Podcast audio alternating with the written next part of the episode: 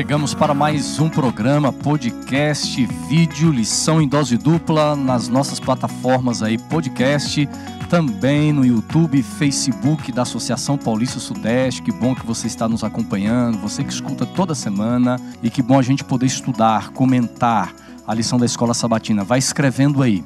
Quem assiste pelo Facebook, comente. YouTube também vai comentando uma frase bonita da lição, vai comentando algo que você aprendeu e você que está ouvindo pelo podcast, né? Vai aproveitando cada segundinho aqui da nossa lição e sempre comigo.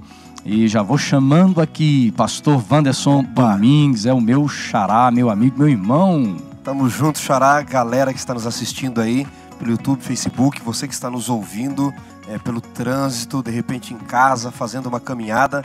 Satisfação estarmos juntos aqui, Xará, para estudarmos agora o 11 tema do nosso guia de estudos, né? Já estamos no 11, a lição. Estamos estudando o livro de Isaías, é o consolo para o povo de Deus, que é o Evangelho do Antigo Testamento.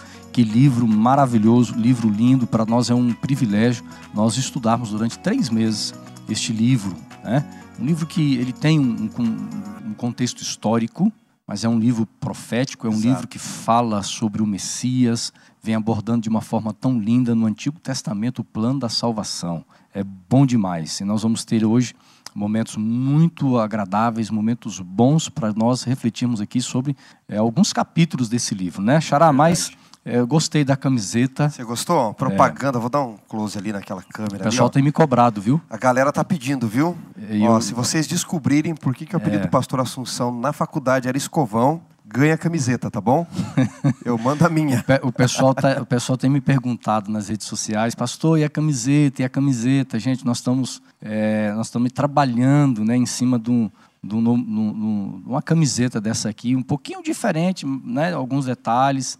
Logo, logo nós vamos ter a camiseta. Maravilha, hein? Ok? Nós vamos sortear. Tem gente aí que eu até prometi, rapaz. Tá devendo aí, né, pastor? É, já prometi para alguns aí que assistem, assim, são de carteirinha aqui do Lição em Dose Dupla. Então já separa uma para essas pessoas aí, tá bom? É, aí nós vamos um dia gravar, né? É, o convidado também um dia vai, vai receber uma camiseta aqui para gravar. Maravilha. Tá bom? Hoje, pessoal, nós temos um convidado, não sei se já veio aqui no nosso programa, não veio Xará. Ainda não, primeira mestre. Vez. Primeira vez. Então, vamos estreando. apresentar aqui, pastor Christian. Quem está conosco? Pastor Christian, agora o sobrenome e... eu deixo por sua conta para falar, tá bom? Pastor, Todo muito mundo obrigado. É muito difícil, rapaz, esse Todo mundo se enrola dele. no sobrenome. É. Abendrote. Abrin... Abendrote. Abendrote. A minha filha então, até viu? fala que quando ela casar, esse sobrenome, se seu marido quiser tirar, ela fala, não tiro não.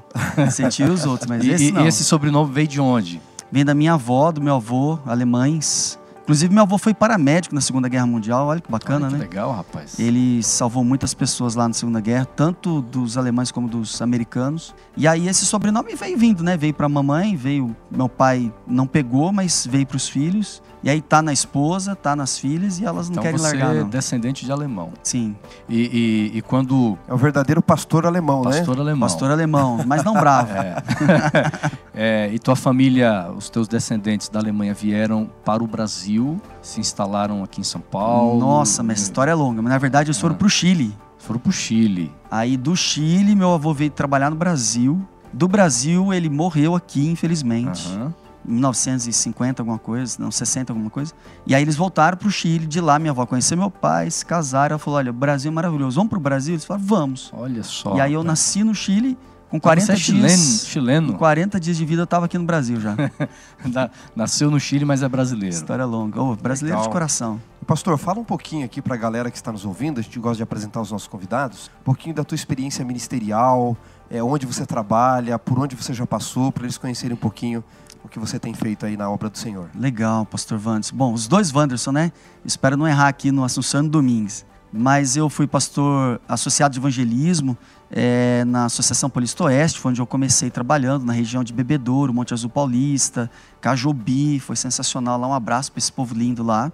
Depois eu fui trabalhar em Jales, onde eu cuidei lá de nove igrejas em 24 cidades, basicamente ali aos arredores de Jales. Santa Fé do Sul, Três Fronteiras, Auriflama, Populina, é, Urânia. Ai, Jesus, será que eu lembro de todas? E ali um povo maravilhoso ali que trabalhamos com eles. Vinha então para a PV, Trabalhei no Vila Margarida como pastor distrital e agora aqui na APS como capelão em Mauá. Mauá. Um abraço, pessoal de Mauá, todos os distritos, lugares que você passou. Sim. Mas um abraço especial aqui para o nosso campo, né, pastor Assunção? É verdade. Mauá tem um povo, um povo abençoado ali. Um abraço para você que, que assiste aí ou nos, nos ouve de Mauá, né? Sempre conosco, acompanhando. Quero mandar um abraço especial, Xará, para todos os nossos amigos aqui, território aqui da, da do ABC Paulista, né? Um Tanta gente que nos galera. acompanha, gente de outros estados também, é, gente aí que às vezes me escreve, a gente percebe que você acompanha de outros lugares do Brasil e até fora do Brasil também. Um abraço, obrigado pela sua audiência. Gente, olha, nós vamos falar hoje o tema é, do nosso manual, do nosso guia de estudo, da lição da escola sabatina, como nós normalmente falamos. Já mostrei aqui falando sobre o livro de Isaías. Esta semana, que tema, hein?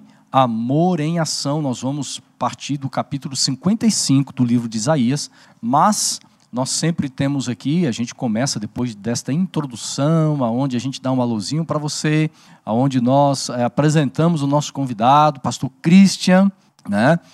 É, a gente sempre começa com uma oração, pastor. Domingues, você Vamos vai então orar por todos nós, pedindo a bênção do Senhor. Vamos orar. Senhor Deus e Pai, nós vamos abrir agora a tua palavra, estudarmos também o guia de estudos do livro de Isaías. E nós pedimos a tua bênção, a tua iluminação. Mas eu quero fazer um pedido especial a todos os amigos que estão nos ouvindo, nos assistindo. Nosso país e o nosso mundo, Senhor, está vivendo neste exato momento uma das maiores crises desta geração. Pessoas, infelizmente, estão perdendo a vida, outros aí perdendo seus entes queridos. Queremos pedir uma proteção, Senhor, a todos nós a tua misericórdia a este mundo, a este país em que vivemos. Que Jesus não demore em voltar, porque este mundo irá de mal a pior. Então, que o Senhor nos prepare para a tua vinda, especialmente através do estudo da tua palavra. Amém. Oramos por Jesus. Amém. Amém.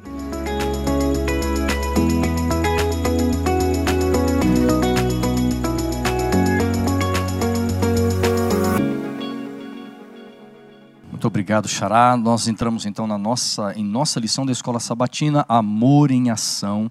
É, é interessante esse tema, amigos.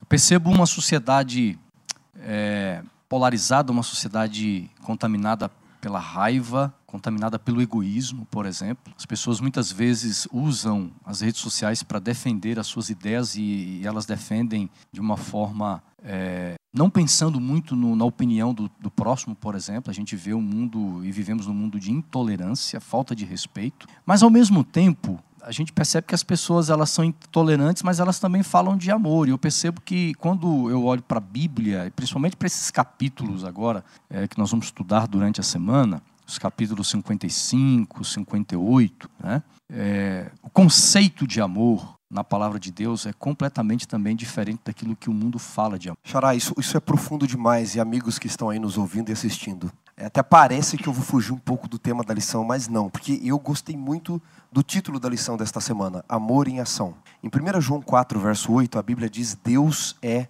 amor. Mas o C.S. Lewis ele escreveu um livro chamado Os Meus Quatro Amores, onde ele diz o seguinte: Deus é amor, mas o amor não pode se tornar um Deus. E o amor ele se torna um demônio no exato momento em que ele se torna um Deus na nossa vida o amor às coisas, o amor aos prédios, aos templos, ao formalismo, à formalidade, à religião. O amor até a, a, a, a, si mesmo, né? O amor a si mesmo, né? Então, o Lewis, quando ele trabalha o amor, amigos, ele diz que às vezes a gente tem uma noção muito simples do que é amor e por isso nós desaprendemos a amar, não amamos corretamente. A gente diz, ah, amor é uma ação. Você apenas, acha que é uma, é? uma, uma banalização do amor hoje? Muito, muito forte. Chama-se de amor muitas coisas que, que são loucuras. Mas é qualquer coisa menos amor. Até pelo conceito bíblico que você trouxe, né? Deus é amor. Ou seja, as pessoas se afastam de Deus, mas elas pregam que amam, né? Nós somos Olha criados à imagem de Deus, é, né, É interessante pastor? isso. E nós temos características que Deus tem transmitidas por Ele, não é? E uma das coisas que Deus é é amor. E se nós somos feitos à sua imagem, deveríamos ser amor também. Mas o pecado deteriorou isso. O tema da lição fala do amor em ação. Se nós não entendermos o que é o amor na teoria primeiro, nós vamos pôr em ação algo que nós entendemos de forma errada, uhum. que não é amor. Então, só para a gente entrar aqui no tema da lição, porque isso vai falar do amor à religião, do amor às formalidades, né? mais para frente, o Lewis ele divide o amor, para nós entendermos, entre amor apreciação e amor necessidade. Então, rapidamente, o que é amor necessidade? É como eu tenho o amor à comida, eu tenho necessidade da comida. Uhum. Mas você concorda comigo, Xará e Pastor Christian, que se eu encher a a- a- o bucho, como diz na minha terra lá, né? A gente fala encher o bucho, né? Encher a barriga sim. de arroz, feijão e ovo. Pode depois trazer o melhor cozinheiro do mundo, o melhor chefe do mundo, a comida mais cara do mundo, o que, que eu vou dizer? Eu já estou satisfeito, porque a necessidade foi satisfeita. Uhum, exato. E aí o Lewis diz o seguinte: se nós entendemos que amor é só necessidade, satisfação de prazer, de vontade, quando acaba a vontade, quando acaba a necessidade, acaba o amor. Uhum. E a gente pode ter isso em relação a Deus. Por outro lado, eu vou falar um pouco mais depois, você pode ter em relação a Deus o amor à apreciação. É como um perfume que você gosta, Xará. Não importa quantas vezes você sinta o cheiro daquela flor, daquela rosa, você nunca estará satisfeito. E é isso que nós vamos aprender a ter para com Deus na lição de hoje. Que bom, viu? É, e é interessante que é, o livro de Isaías começa, começa falando de mais uma dura de Deus, né? Ao seu povo. No capítulo 5 ele vem traz uma, como vocês disseram em outros momentos, a questões poéticas, traz um poema lindo ali. Mas agora no capítulo 55, que daqui a pouco nós vamos falar também, ele começa falando do amor de Deus na prática. E nós às vezes esperamos o amor dos seres humanos, né? É, hoje, como você estava dizendo, Pastor Wanderson, é, existe uma banalização realmente do amor em todos os sentidos. As pessoas querem ser compreendidas naquilo que elas entendem, mas elas têm muita dificuldade de compreenderem os outros da forma que Aham. eles também se entendem. E isso tem feito com que a palavra de Deus fique em segundo plano. Usando também o outro autor, John Ortberg diz assim, né? Quero conhecer todas as profundezas de Deus, todo o resto é mero detalhe. Mas as pessoas não têm se preocupado em con- conhecer as profundezas de Deus, né?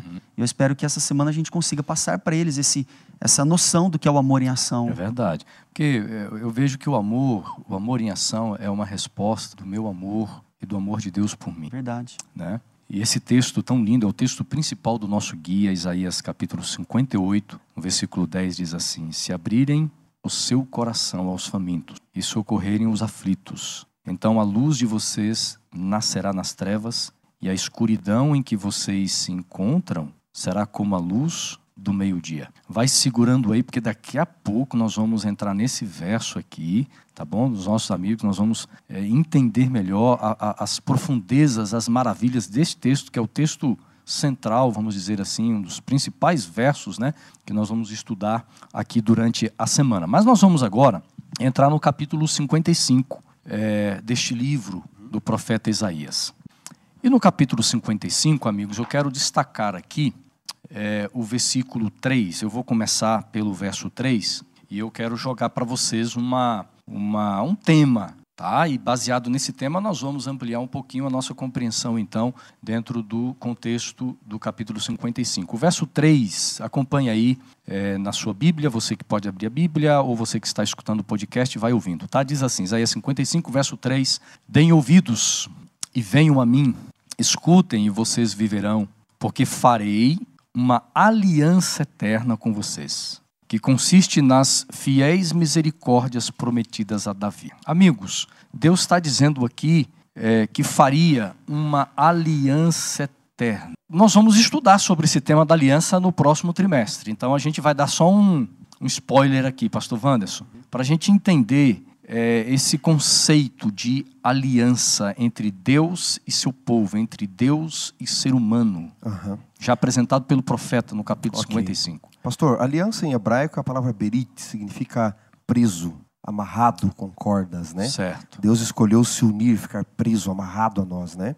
E Deus faz aliança com algumas pessoas, várias pessoas, mas tem algumas alianças mais destacadas, pontuais na Bíblia, né? Você tem Adão, Oséias fala que ele havia feito uma aliança com Adão. Aham. É, você tem o próprio Noé, em Gênesis 6, a primeira vez que a palavra aliança aparece na Bíblia Aham. é com Noé. Com Noé. É, depois você tem Capítulo uma aliança 12, né? com Abraão, o capítulo 6 já aparece, né, de Gênesis. Eu digo com Abraão, capítulo 12, Ah, não. né? Com Abraão, aparece no capítulo 12, no 13, 15, no 15, é. vai se repetindo no 22, vai aparecendo o tempo todo. E depois você tem a renovação da aliança com Judá, etc. Mas a última pessoa na Bíblia com quem Deus faz uma aliança particular é Davi. Nunca mais Deus fará. Só e no faz Salmos, com o povo, com a nação em termos gerais, né? Exato, exatamente, pastor. E no Salmos 89, vou pedir aqui para o pastor Christian ler para nós. Salmos capítulo 89, ah, deixa eu só conferir aqui o versículo, versos 3 e versos, e versos 3 a- e 4. Verso 3 e 4. Salmos capítulo 89, você que está em casa pode nos acompanhar, é, verso 3 e verso 4. Diz assim: Fiz uma aliança com o meu escolhido e jurei ao meu servo Davi, dizendo: A tua semente estabelecerei para sempre, e edificarei o teu trono de geração em geração. Então veja, Uhum. Deus faz uma aliança com Davi, dizendo: Olha, eu vou estabelecer uma aliança contigo e o teu trono para sempre. Depois, se o pastor Assunção puder ler para nós, Hum. Ezequiel capítulo 34. Vamos dar um pulinho lá, amigos. Só para nós entendermos por que, que Isaías 55,3 fala desta aliança perpétua com Davi. Então, Ezequiel 34. exatamente. Ezequiel capítulo 34. Vamos ver o Um pouquinho verso. ali para os nossos amigos que estão nos acompanhando, antes do livro de Daniel. Ezequiel capítulo 34, versos 23 e 24. Ok, que diz assim, Ezequiel capítulo 34, versos 23 e 24. Porei sobre eles um pastor, e, eles, e ele as apacentará, o meu servo Davi. Ele as apacentará e será o meu pastor. Eu, o Senhor, serei o seu Deus, e o meu servo Davi será príncipe no meio, dele, no meio delas, eu, o Senhor, falei. Que, que texto interessante de Ezequiel, né? Porque Ezequiel está no exílio. E, e o verso 25, pastor, diz assim, ó, farei uma aliança de paz com as minhas ovelhas. Exato. Então ele tem uma aliança baseada em Davi. Agora veja que interessante, Ezequiel está no exílio. Davi já havia morrido há centenas de anos. E o texto diz assim: que eu vou suscitar um só pastor. Quem é?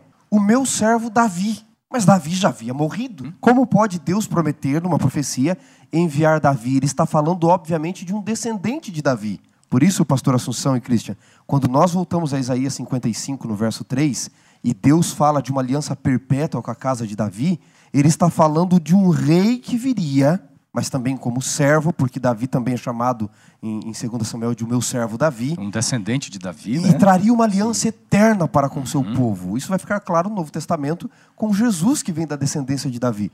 Por isso Isaías é o evangelho do Antigo Pastor, Testamento. é, é- é interessante porque quantas vezes, a partir do capítulo 50, melhor, do capítulo 40 de Isaías, ele fala tanto de Cristo, ele fala tanto do Messias, mas ele não deixa claro quem é o Messias. Tanto é que o eunuco, quando está lá em Atos, né, ele vem estudando o livro de Isaías Verdade. e ele se detém em alguns trechos do livro, tentando entender assim, quem o profeta está dizendo aqui. Ele fala dele mesmo, fala de alguém, e aqui, mais uma vez, Isaías não deixa, vamos dizer assim, entre aspas, claro que é o Messias, mas quando a gente estuda de uma forma mais ampla, por isso que é a importância de nós estudarmos a Bíblia, pastor Cristian, não apenas um verso isolado, mas procurar Verdade. o seu contexto do capítulo, o contexto do livro e em outros livros também, nós vamos entender que esta aliança, quando diz aqui no capítulo 55 de Isaías, verso 3, esta aliança prometida a Davi, na verdade, é o descendente de Davi, que é o próprio Jesus Cristo, o Messias. E eu acho muito bonita essa, parte, essa introdução que vocês fizeram, porque esse convite da aliança, ele é precedido por um convite da graça. Na verdade, a aliança em si, os termos da aliança, tudo que envolve a aliança de Deus para com a humanidade, para com a terra, para com o ser humano, para com o povo de Deus escolhido, para o remanescente, que nós vamos estudar no próximo trimestre, vai ser muito, eu gosto muito desse tema também, ela está toda envolvida na graça. Deus ofereceu o seu filho como, como símbolo da aliança através do cordeiro já no Éden, quando ele pede para Adão matar o cordeiro, porque ele tem peles de animais depois. Deus oferece depois para Noé, Noé faz o sacrifício quando ele sai da, do dilúvio, Abraão e assim por diante. E aqui em Isaías 55, diz: Todos vós que tendes sede, vinde a mim. Então é, é um chamado de Deus espetacular. De- Deixa eu ver se eu estou entendendo aqui, pastor. É, então, a essência da aliança não está como objetivo principal a formação de uma nação, ou o centro da aliança está o plano da redenção. Porque Deus, ele faz uma aliança com Abraão e, e dentro, dentro desse contexto de aliança, ele diz assim, você vai ser pai de, de, uma, de, de nações, Verdade. etc e tal. Deus estabelece é, o seu povo, né? As famílias, exato, exato. E, é, Deus forma um povo, mas às vezes nós imaginamos que a aliança de Deus, é, o objetivo final é a formação de um povo. Mas agora você toca, e à luz deste capítulo 55 de Isaías, me parece que a aliança, o centro dela, é, vai além de um, da formação de um povo, é, de um povo judeu, mas parece que o profeta, o profeta está ampliando isso aqui, esse conceito, pastor, de aliança. Qual o objetivo de Deus em, em trazer essa aliança? Isaías não tem como não ser o evangelho do Antigo Testamento. Ainda que ele o quisesse, não tem como. Note, querido amigo que está aí nos ouvindo. O texto começa dizendo assim: Todos vós que tendes sede, vinde às águas. Você tem duas questões aqui, tem muitas, mas duas que podemos ressaltar. Primeiro, imagina que eles estão num contexto do Oriente Médio, deserto, mesmo para o povo que está na Mesopotâmia, escravo, contexto de deserto. A água, ela não só era útil para a vida, mas ela era muito raro de se encontrar. Então não era incomum você encontrar naqueles dias pessoas andando com baldes na cabeça vendendo água. E, e a facilidade que nós temos de ter água em casa. Né? Hoje é fácil, você abre a torneira, sai água. Naquela época não. Você tinha que muitas vezes comprar água na rua é, de pessoas que carregavam baldes na cabeça. Só que o escravo não tem dinheiro para comprar essa água. E aí você tem o convite para quem não tem dinheiro, não é? Vinde Sim. e de graça bebei. Mas aqui você tem um eco no Novo Testamento. Qual é? João capítulo 7, versos 37 ao 39, onde no último dia da grande festa Jesus diz assim: Quem tem sede, vem a mim e beba. Quem crer em mim do seu interior fluirão, fluirão rios de água viva. Então, e o texto vai dizer depois, em João 7,39, que é o Espírito Santo. Então, aqui você tem o contexto da graça presente. E notem que no Evangelho de João, onde Jesus é a voz, o servo que ecoa, venham a mim e bebam de graça, você tem João no capítulo 1 ele saindo das águas, no capítulo 2 transformando as águas, no capítulo 3 mandando nascer das águas, no capítulo 4 oferecendo a água da vida, no capítulo 5 contrastando as águas falsas, no 6 andando sobre as águas, no 9 mandando o coxo, o cego ir ser curado no tanque nas águas, e aqui no 7:39 ele diz: "Venham a mim para poderem beber a água". Agora, o, o início do capítulo diz assim: "Ah, todos vocês que têm sede, venham às águas" nós chegamos à conclusão que é uma necessidade espiritual de todo ser humano. A água é o Espírito Santo, pastor. Me desculpa, pastor Cristiano. Sim, sim, ser sim. prolixo aqui. A água é o Espírito Santo. Uhum. Jesus é a fonte, é Isso, quem clama. Uhum. A água é o Espírito Santo. Ele diz a Nicodemos que não nascer da água e do... Espírito no original, é. né? Da água, no, no, no português está da água e do espírito. espírito. No original está da água Espírito, João 3,5. A água aqui oferecida já no contexto da aliança uhum. da graça é o Espírito Santo. Aí aqui a gente Ou tem seja, que parar para se perguntar algo. Por que, que você tem que ser batizado? Ou seja, todos nascer nós, das águas? todos nós temos a sede desta água. Porque nós somos corrompidos espiritualmente. Uhum. E quando eu mergulho nas águas, eu estou aceitando o todo do Espírito em mim. É a natureza espiritual é a transformação, é a graça. Que, que a, o processo de redenção é me restaurar a imagem de Deus. E, e é tão forte aqui a questão da graça, né? É tão forte em Isaías a questão da salvação, do servo que era Davi agora se torna Cristo como meu servo, que é chamado de meu servo, desde Isaías 52, 53, que aqui ele diz também, ó, vinde comprar e comer, e sim, vinde comprar e sem dinheiro e sem preço. Ele faz uma comparação até aparentemente Há uma é contradição, sentido, né? pastor. Né? Há, uma, contradição há uma contradição porque como você compra algo, alguém te oferece um produto e você não tem condições de comprar, Exato. mas diz assim, não, mas compre assim mesmo, mesmo sem condições, é mesmo graça, sem crédito. Mas você tem que gastar dinheiro. Eu, eu me recordo, eu me recordo quando eu fui pastor no norte do Brasil, isso há muitos anos atrás. Fui pastor de uma cidade bem pequenininha e quando eu mudei para lá eu precisava comprar é, algumas coisas, precisava comprar alguns móveis e eu não tinha eu não tinha cheque, não tinha cartão de crédito, tempos difíceis. Tempos de, de é. vacas magras. E eu falei para mim, como é que para minha esposa, como é que eu vou comprar? Eu fui até uma loja. Era, como era uma cidade pequena, quando eu entrei, o dono da loja, você que é o pastor da igreja adventista? Eu falei, sou eu mesmo. E falou, oh, pastor, que bom, seja bem-vindo aqui à nossa loja. E me, me, me, me apresentou a loja, o que, o que ele tinha. Aí ele me disse assim, pastor, o que você precisa? Puxa, eu estou aqui para te servir. Eu já me senti bem. Puxa vida, ó, estou sendo bem atendido numa loja. Eu falei, olha, eu preciso de alguns móveis. Eu falei, não, pastor, isso aqui nós temos. Preciso de uma mesa, preciso disso, daquilo. Eu falei, ó, mas tem um problema. Eu não tenho como comprar, como pagar. Eu não tenho cheque, eu não tenho um cartão de crédito. E ele me surpreendeu, dizendo assim, pastor, fique tranquilo, porque eu vou te vender. Ele Uau. me vendeu com nota promissória, pastor Wanderson. Você que estuda direito, ele me vendeu com uma nota promissória. Fazia muito tempo que eu não vi uma nota promissória. Que né? bacana, hein? E, e, e, pegando essa simples ilustração, Confiando pastor. Na, é... na, na, na, sua, na sua vida e no claro. exemplo de São Pastor, falando, não, você vai pagar, né? E a gente vê aqui Deus dizendo assim: venham, comprem sem dinheiro e sem preço. Como é que a gente entende essa contradição apresentada pelo profeta? dentro do contexto da salvação. Infelizmente, as pessoas no mundo hoje, evangélico, religioso, não estou criticando nenhuma igreja aqui de forma alguma, mas elas é, é, acabaram pegando alguns resquícios da Idade Média em termos de religiosidade, quando elas dizem assim: é, eu vou para tal igreja, vou para tal lugar onde tem a bênção de Deus. Eu vou para tal lugar onde eu vejo que tem milagres acontecendo. Eu vou para tal lugar onde eu vejo, na verdade, e, e, alguns dizem, ah, mas na igreja adventista vocês advogam a ideia da salvação de outra forma, pela lei ou por outros termos. Na verdade, isso não é, ver... na verdade, isso não é verdade. Estou sendo redundante, desculpa o pleonasmo, mas é isso mesmo. A igreja adventista nunca divulgou essa ideia, é, é, a Assunção que, pastor Assunção, que, de que a salvação é pela lei ou por outra forma. E a Bíblia não advoga essa ideia.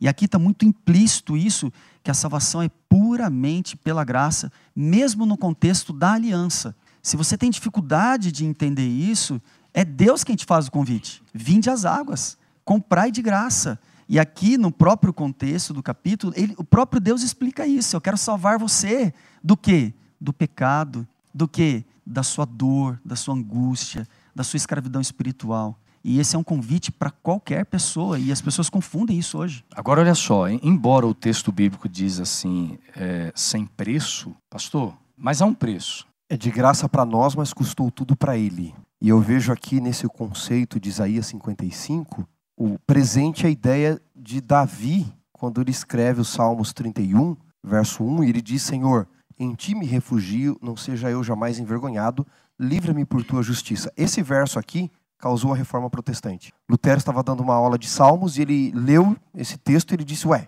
justiça não é algo que Deus pede da gente? Justiça não é exatamente dar a cada um aquilo que ele merece? Quando ele lê esse texto, adicionado a Romanos 4,4, ele entende que justiça não é algo que Deus, Deus cobra, é algo que Deus oferece a você.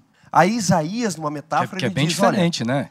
Bem, muda todo o conceito, né? Aquilo que ele cobra ou oferece? Ele não está pedindo justiça de você, até porque nós não temos nada para dar. Uhum. Isaías já disse que a nossa justiça é como trapos de imundícia. Agora aqui ele está oferecendo a justiça dele. Em Isaías 55 também. Ele está dizendo: vocês não teriam dinheiro para comprar. Se fosse para vender, vocês não conseguiriam. Não há dinheiro que pague o que vocês precisam para serem salvos, justificados. Então é o seguinte: para vocês é de graça, mas custou tudo para mim. Esse é o conceito que Isaías está trazendo que aqui. custou a morte do próprio Filho de Deus e do próprio Deus na cruz, né, quando ele se entrega completamente ao ser humano. Exatamente. É um conceito amplo de justiça, não é? é foi feita uma pesquisa alguns anos atrás com os milionários americanos e perguntaram para eles no que eles gastariam boa parte da. Não, vou falar aqui aproximadamente, não me lembro a exatidão, mas uma boa parte deles disseram que gastariam dólares para ter um grande talento. Cantar, falar, tocar alguns. Uma outra parte dos milionários disseram que gastaria cerca de 500 mil dólares para reencontrar um grande amor do passado. Uma outra parte disse que gastaria cerca de 700 dólares para poder corrigir um grande erro. E a maior parte deles disse que gastaria mais de um milhão de dólares para ter direito à vida eterna. Não é estranho que a gente queira pagar por de graça? Sempre querendo pagar por aquilo que o nosso dinheiro não poderia comprar de graça para nós, mas que custou tudo? Nesta oferta da água da vida e da graça, pastor, é. ele diz: vocês não têm dinheiro, vocês são escravos, não só em Babilônia, mas escravos do pecado. Então, é de graça para vocês. É isso que mesmo. lindo, né? E se, se, se, vocês me permitem, uma vez eu estava conversando com uma pessoa, vou contar bem rápido essa história, e ele não conseguia encontrar perdão nele mesmo. Ele, ele entendia que tinha encontrado o perdão de Deus e a graça de Deus, mas ele não se perdoava por um pecado cometido no passado. Um homem grande, mais alto que eu, tem 1,80, ele devia ter 1,90. E ele chorando aqui no meu ombro após um sermão, e ele dizia: Pastor, será que Deus realmente me salvou? Será que ele me libertou? Eu olhei nos olhos dele e disse: Com certeza. Deus salvou você na cruz e ele já perdoou você, você não tem do que ter medo. E ele mais alguns minutos ali ele me perguntou várias vezes isso. Então eu li para ele Miqueias 7, não é o contexto aqui agora, só contando, né? E falei para ele: Eis que os vossos pecados jogam nas profundezas do mar. E eu falei essa frase para ele. E Deus nunca mais se lembra. Ele olhou para mim, então chorou, me abraçou e falou: Pastor, muito obrigado. Eu precisava ter essa certeza. E ali ele entrega a vida dele a Cristo e se batiza. Uma história linda e fantástica que eu me lembrei aqui agora. Sabe que quanto mais nós estudamos sobre o tema da salvação, da graça, mais nós vamos tendo a percepção da gravidade do pecado, de quem nós somos, Verdade. da necessidade de Deus. Eu quero convidar você que está chegando agora aí pelas redes sociais, Facebook, YouTube, né? É, acompanhe com a gente aqui o estudo da lição de número 11, falando sobre o amor em ação, estudando o livro de Isaías. Compartilhe nas suas redes sociais, tá bom? Vai compartilhando aí, gente. Se você está no Facebook não compartilhou, faça agora tá bom? E vai escrevendo, escreva uma palavra que expresse a tua alegria, o que representa a salvação de Deus na sua vida, tá bom? Pastor Christian, é, não sei se você tem a Bíblia aí ou, ou o Xará, Isaías 55, os versos. Tem, tá aqui. Tem aí, pastor Tem. Christian? Leia, por favor, ver, os versos 6 e 7. Vamos lá.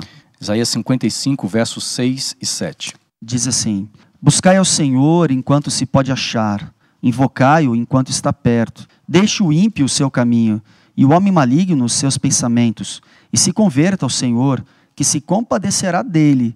Torne para o nosso Deus, porque grandioso é em perdoar. Nós estamos chegando aqui no final, nós estamos dividindo aqui em blocos, é que o nosso tema, o final desse, desse bloco, é justamente falando sobre esse, esse apelo de Deus em buscar o Senhor, enquanto Deus pode ser encontrado, enquanto ele pode ser achado, é o tempo da graça, é o tempo da salvação que nós estamos vivendo hoje. Mas é interessante, pastor Domingues, Xará, que o versículo 7 diz assim, ó, que o ímpio abandone o seu mau caminho e o homem mau os seus pensamentos. Daqui a pouco a gente vai ver o contraste dos pensamentos do ser humano com os de Deus, né? Porque a lição traz um pouquinho disso. Mas vivemos numa vivemos numa época desta questão de relativizar as coisas, aonde há uma minimização do pecado, uma minimização dos traços de maldade do ser humano. E neste contexto também, Xará, de, de viver numa sociedade aí, né? Do politicamente correto, tem gente que até acha uma aberração um texto desse aqui, ó. Ah, O ímpio, não, porque não, não existe mais o ímpio, nós não podemos mais, né? É, Deus é é amor, politicamente ama- ama correto tudo, né? dizer que, que existe ímpios na terra, dizer que existe pecadores. E alguns podem até dizer o seguinte: ah, a Bíblia ela precisa passar por uma atualização, porque não pode ter mais né, o ímpio, o pecador. É. Mas veja, é, quando a gente estuda sobre é, é, a graça de Deus, Xará, e a gente vê a gravidade do pecado, é, é isso aqui que a Bíblia está dizendo. Exatamente, pastor. É, a Bíblia não despecaminiza o pecado. Aham. Pecado é pecado. A Bíblia fala de um Deus de amor, de um Deus de perdão, de um Deus que entende o contexto da nossa vida. A Bíblia traz o evangelho, mas pecado é pecado. E o pecado, para você ver a severidade dele, é só você olhar para a cruz do Calvário. Se o pecado não fosse o que ele é, não seria necessário o próprio Deus se encarnar e morrer. Então, nós temos erros, eu sou falho, você é falho, quem está nos assistindo, nós temos natureza pecaminosa, mas a Bíblia não faz como muitos querem fazer, e até teólogos no contexto atual, de dizer que pecado não é pecado, não é? Está se tornando pecado falar sobre pecado. Pecado. Quando eu vou para o texto bíblico, eu vejo a Bíblia dando nome aos bois, não é pecado, é Aham. pecado. Então a Bíblia vai chamar Davi de o homem segundo o coração de Deus? Vai. Só que tem uma coisa. O que ele fez, o pecado. ele fez porcaria, porcaria, porcaria, tá? Eu estou aqui eufemizando, vocês já me Aham, entenderam. aham. né?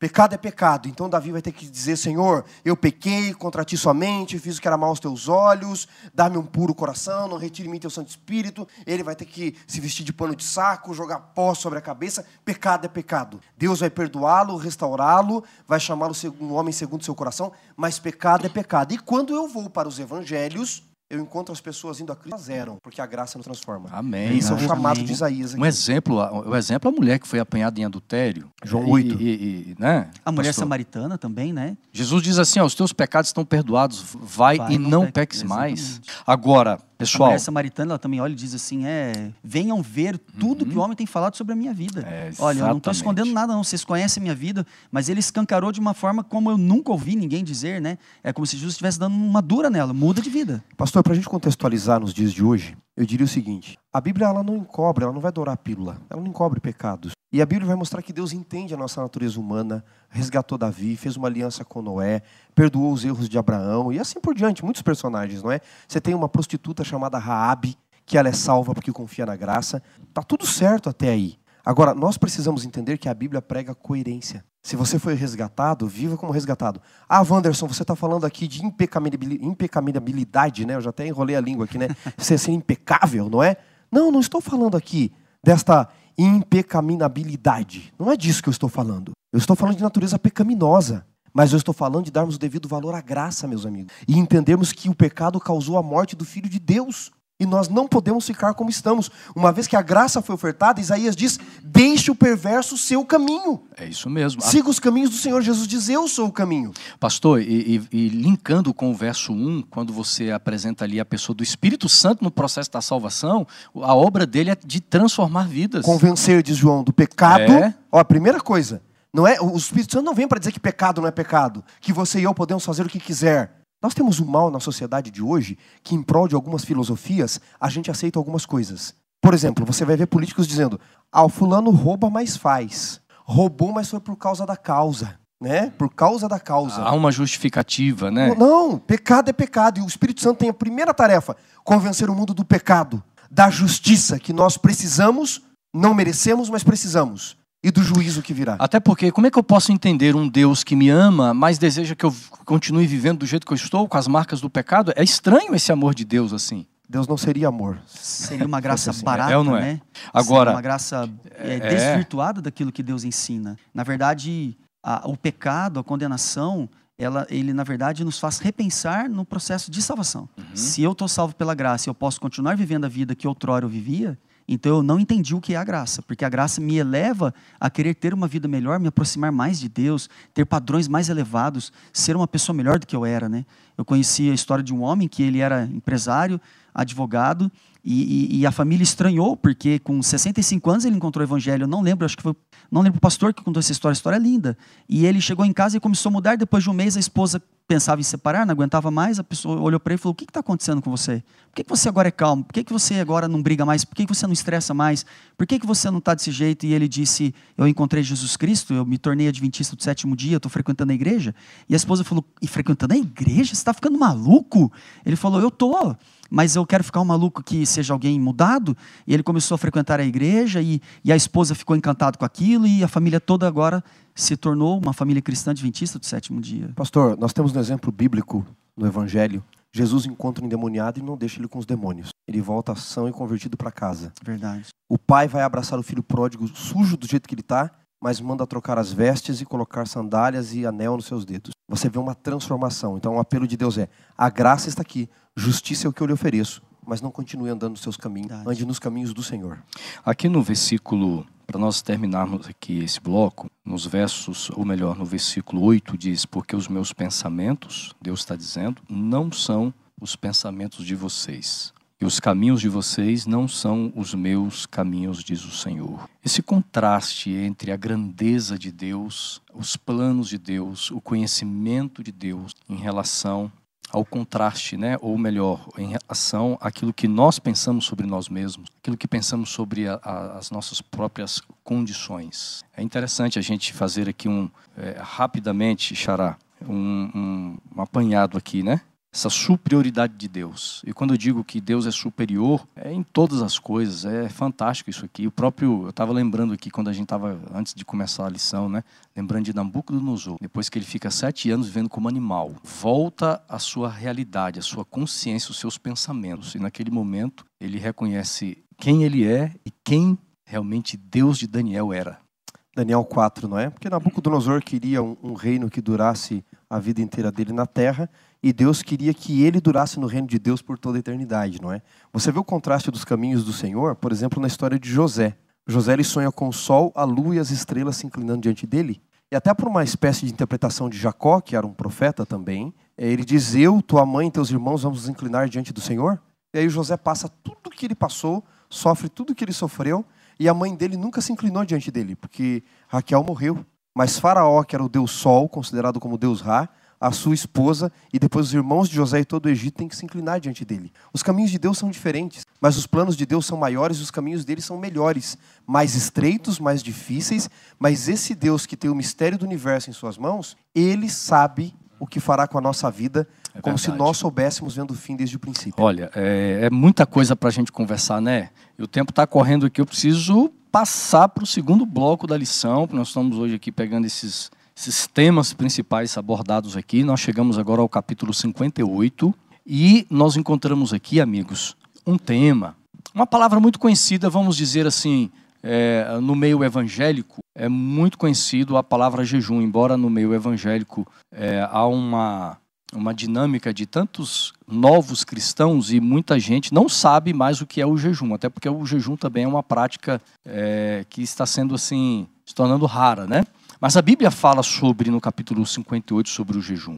Eu queria que vocês primeiro dessem um, rapidamente uma, fizessem uma introdução sobre a origem do jejum no contexto do Antigo Testamento, para a gente poder entender o que Deus está querendo dizer aqui no capítulo 58. Porque o capítulo 58, nós estamos, é, nós estamos vendo aqui uma relação do jejum com o dia da expiação. que é, é um dia, é, é, é, o dia da expiação é, é um, era uma festa, né? era um momento tão marcado e centrado na salvação, na graça de Deus, na salvação do ser humano, no juízo também. Mas nós encontramos aqui o jejum. Verdade. E aqui nesse contexto de Isaías 58, pastor Assunção, o senhor está perguntando assim, mais uma introdução, né? O jejum, ele passou é, a ser algo mais forte após o exílio. Mas nesse contexto de Isaías, até que esse momento, o jejum era um dia destinado ao dia da expiação, aonde o pecado do povo era extirpado através de um processo lá no santuário, onde o sumo sacerdote ele intercedia pelo povo que havia entre aspas acumulado seus pecados durante o ano inteiro, mas ele já tinha obtido o perdão. E aquele dia era o dia de jejum, oração e confirmação daquilo que havia passado durante todo o ano, onde o sumo sacerdote realizava todo o processo no santuário para que o povo, é, é, em frente dele, pudesse ter a certeza de que realmente os seus pecados haviam sido perdoados. E aqui a lição traz esse contexto desse, uhum. do jejum apenas nessa parte introdutória okay. falando, né? Ok. Pastor Wanderson, agora qual o problema então no capítulo 58 de Isaías sobre eh, o jejum apresentado aqui? O problema é o seguinte Há um problema aqui. Tem um problemaço Deus, aqui. Deus né? tentando é, corrigir a rota. Tem um grande problema aqui, não é? Porque Deus ele diz é, claramente, não é? No verso 4. No verso 3 ele diz que eles perguntam: por que jejuamos? Se o Senhor não olha, não se atenta para isso, não é? Estamos jejuando, estamos escravos. Nós estamos jejuando e Babilônia continua dominando. E aí no verso 5 Deus diz: Não seria este o jejum que escolhi? que o homem um dia né, aflige a sua alma, incline a sua cabeça como junco, que é um sinal de humildade, estenda debaixo de si pano de saco e cinza. Aí ele diz assim, não é? Chamarias isto tu de jejum, dia aceitável ao Senhor? O jejum que eu escolhi não é que você se vista de pano de saco, nada disso. Ele diz: o jejum que eu escolhi é que você sorte as ataduras da impiedade, né, da servidão, deixe livre os oprimidos. É curioso porque no livro de Levíticos você tem o jejum é, de duas formas. Não é? O pastor Cristo introduziu sobre o dia da expiação, começava dez dias antes o jejum. Mas você tem no capítulo 25 de Levíticos o jejum do, do ano do jubileu, que era o ano da liberdade. Contava-se 7 vezes 7, 49. O ano seguinte, é, depois dessas, desses 7 vezes 7, todo o sétimo ano paravam. No quinquagésimo ano deveriam libertar, devolver a terra. E Deus está dizendo o seguinte aqui: vocês estão só se afligindo como sinal de humildade. Isso tudo é supérfluo para mim.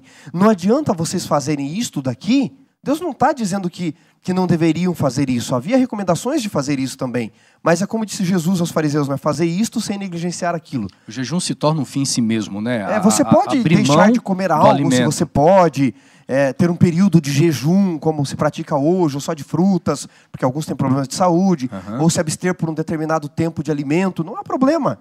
Só que isso não é o melhor do jejum. Deus está dizendo, isso não terá sentido profundo, terá sempre um sentido em si mesmo, se vocês não libertarem o oprimido, se vocês não ajudarem o outro, se vocês não deixarem de falar mal, se vocês não pararem de ver uma religião superficial, o que, que adianta você jejuar e falar mal do teu irmão? O que, que adianta uhum. você jejuar e perseguir o teu irmão? E viver em contendas, em criticar o próximo. Religião supérflua. Então Deus está criticando isto deles, não a prática do jejum em si, mas a prática do jejum vazia que não levava mais uhum. nada, né, Cristian? Estavam mais preocupados com a forma do que na prática da religião, que é onde entra o título da lição dessa semana. É o viver o amor, o viver a graça, o viver na prática a religião é um desafio para todos nós. O comentário bíblico adventista traz uma frase que eu gostaria de compartilhar com vocês que diz uhum. assim: "O verdadeiro propósito da religião é libertar o ser humano dos fardos do pecado, eliminar a intolerância, a opressão e promover justiça, liberdade e paz. Deus queria que seus filhos fossem livres."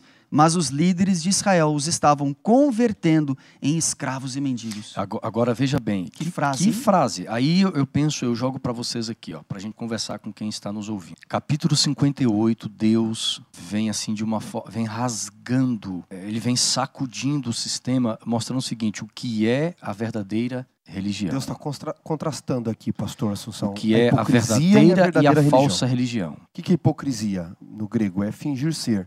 É a palavra usada até para ator. Vocês me permitem ler aqui é, dois, três textos aqui de Edward Wallace? Ele diz claro. o seguinte aqui, pastor, é, sobre essa falsa religião. Para esses hipócritas religiosos, como Israel tinha, o racional para eles é que é melhor ser desonesto e parecer ser santo, a ser honesto sobre nossa santidade. Deus estava querendo isso de Israel. Eu sei que vocês são imperfeitos, não tem problema. E aqui está a minha graça para justificar uhum. vocês. O que eu não quero é que vocês sejam desonestos parecendo ser santo. Veja uhum. como a gente se aflige. É, como a era gente... assim que eles viviam. Não adiantava isso se você não exercesse o amor, a piedade, a misericórdia, trazendo para os dias de hoje. E Jesus condenou muito isso. Me permite, mestre? É, Pode, por favor, isso? fica à vontade. Jesus olhou para os fariseus e falou: vocês são sepulcros caiados. Vocês por fora são lindos, vocês se vestem bem, sentam-se nos primeiros bancos da igreja, mas por, por dentro vocês estão cheios de rapinas e violência. Vocês questionam as pessoas, mas por dentro vocês não vivem na prática a religião. Jesus ele veio também para condenar exatamente o que Isaías está condenando aqui. Uhum. Mas eles não queriam, porque isso afronta.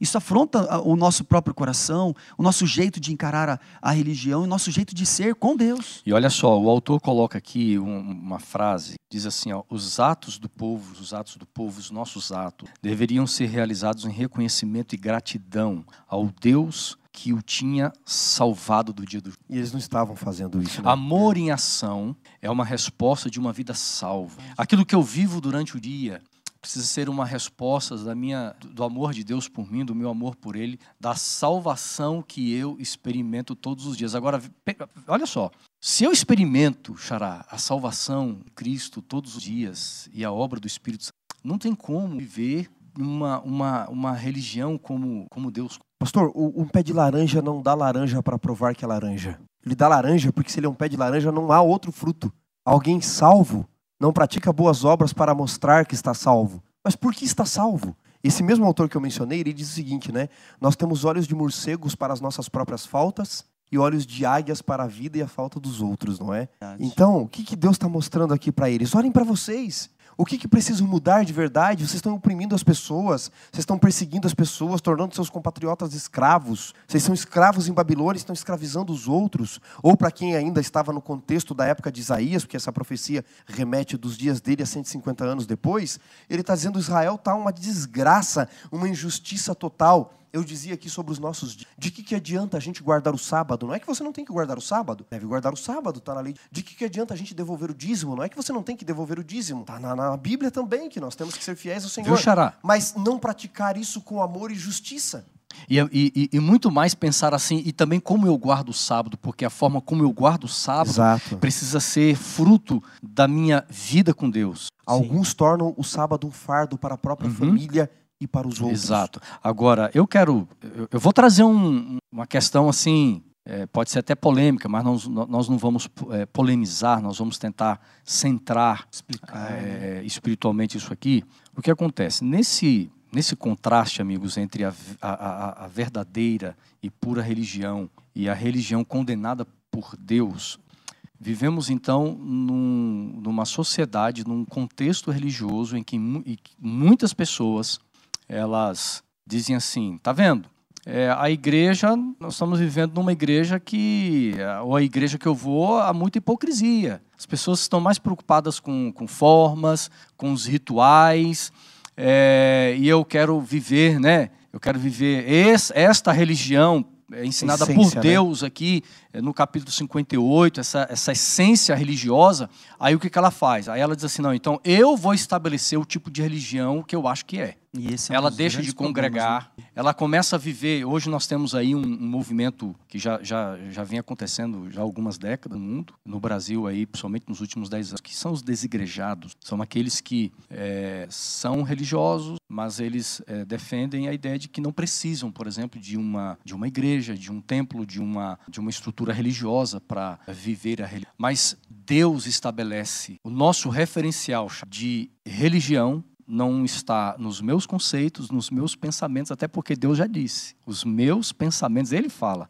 eles são diferentes dos pensamentos. Por mais que eu tente é, estabelecer um formato do que é a religião correta, eu sou um pecador. Eu tenho tendências carnais. Então, eu acho que a palavra de Deus é que é o nosso referencial. O próprio Cristo é o nosso referencial como aquele que veio estabelecer a verdadeira religião. Quando, quando nós criticamos um sistema, e é óbvio, tudo nesse mundo é passível de crítica, tudo que é humano. Mas todas as vezes que eu destruo um sistema, eu crio o meu sistema ou entro num outro sistema. Isso tem que ficar claro na nossa mente. Então, quando eu não concordo com algo, eu deveria tentar melhorar aquilo que está ali. Lógico, pode chegar alguns momentos, algumas situações que eu tenha que sair para um, um, outro ambiente religioso, num outro local na cidade mesmo, no bairro, não há problema nenhum. O problema é quando eu, tento viver a minha própria religião isolada porque eu não concordo com os outros. A religião, ela existe exatamente para nós aprendermos a lidar um com o outro. Voltando à expressão do, de Lucas 15, do parábola do filho pródigo, você tem um totalmente relativista que está perdido longe da casa do pai Aham. e um totalmente legalista perdido dentro da casa do pai. O irmão mais novo, quando vai voltar para casa, podia pensar assim: não vou voltar, porque lá tem um camarada cheio de formas. O irmão mais velho. O irmão mais velho, por outro lado, quando está voltando e o irmão mais novo já está lá dentro, na festa, poderia pensar: não vou voltar, porque ali tem um camarada que acha que pode tudo. Agora, a história é contada dos dois filhos para entender que tanto o relativista quanto o formalista não entendiam direito quem era o pai. Não entende o pai, não entendem o amor do pai, não entendem a graça do pai. Não entendem Verdade. quem é o pai. Eu, eu costumo dizer, pastor Cristian, que a única Com, diferença. com lentes o- diferentes, né, pastor? Sim. Sim. Que, Pastor, a única diferença entre o legalista e o relativista é o tamanho da lista. Porque um diz que menos eu Uhum. preciso fazer para ser salvo. Aham. O outro diz que mais eu preciso fazer. Mas os dois não entenderam que é Você- graça. vocês não acham, por exemplo, que esses dois grupos, né, são, são dois grupos bem distantes um do outro? Vocês não acham que eles minimizam demais tudo isso que nós estamos estudando sobre salvação, sobre graça, sobre perdão, sobre pecado? É, é aí onde entra a falta de equilíbrio, pessoas. É, o povo de Israel, eles viviam muito essa questão do, do 880, como alguns dizem mais antigos. Porque aqui, por exemplo, você vai em Amós e você encontra nos profetas ditos menores, né? Agora mudou um pouco essa expressão, né? Mas você encontra eles condenando exatamente essas práticas do povo. Qual é o problema de vocês? Vocês não ajudam o órfão, o pobre, a viúva, o necessitado, ao aflito, vocês não acolhem. E aí, quando nós vemos o Apocalipse, no capítulo 3, quando fala da igreja de Laodiceia, Deus inverte e diz assim: sabe qual é o problema de vocês? Vocês não se vestem, vocês precisam de roupas para se vestir, vocês Uhum. estão pobres, cegos e nus. Deus ele inverte. Quem são os pobres agora? É a religiosidade na prática da igreja de Deus que está faltando. E um do, o senhor estava falando, pastor Assunção, uma coisa muito importante. Está dizendo assim: é, as pessoas querem uma igreja, né, quer viver uma igreja diferente. As pessoas esperam dos outros e se esquecem que eles mesmos têm que viver na prática. isso. Exato, e olha só, é, o, o primeiro grupo, que é o grupo é, dos ultraconservadores, né, pastor? Você usou uma outra expressão aí. É, os, os legalistas, eles centram tanto nas obras e quando se fala de adoração, nos ritos e não na pessoa principal que adora é Deus, mas nos os ritos, eles são mais importantes do que o próprio Deus. Aí você vai para o outro extremo, né? Porque a Bíblia fala disso aqui, o capítulo 58. Vocês estão aí, ó. Vocês cumprem de uma forma tão perfeita os ritos, mas o coração de vocês, parafraseando é, é, que você falou sobre o amor, né, de C.S. Lewis, é, eles deixam de amar o Deus, que era o objeto central da adoração, e ama os ritos. E aí nós vamos para outro extremo, extremos liberais. Os liberais não estão preocupados com, com a, a santidade de Deus. Quando a gente olha, por exemplo, é, o capítulo, capítulo 4, capítulo 5 de Apocalipse, né? Os, os, os anciãos na presença do trono de Deus, a forma como eles adoravam. Nós encontramos, por exemplo, Xará, você que é um estudioso aí, nós encontramos é, rituais de adoração a Deus no céu. Mas os ritos não são a essência, mas é o ser que é adorado. Eles compreenderam o que o Cordeiro fez por eles. Por isso eles vão cantar em todo cântico em Apocalipse, você vai ter o centro a morte do Cordeiro. Quer ver Uhum. o capítulo 5, por exemplo? Tem um cântico no verso 9. Ele vai dizer: Digno és, eles estão com harpas nas mãos, taças de ouro cheio de incenso. E eles dizem: Digno és de todo louvor e adoração, porque foste morto e com teu sangue compraste. Então eles têm a experiência da salvação. É, falando ainda dos relativistas e legalistas, não é?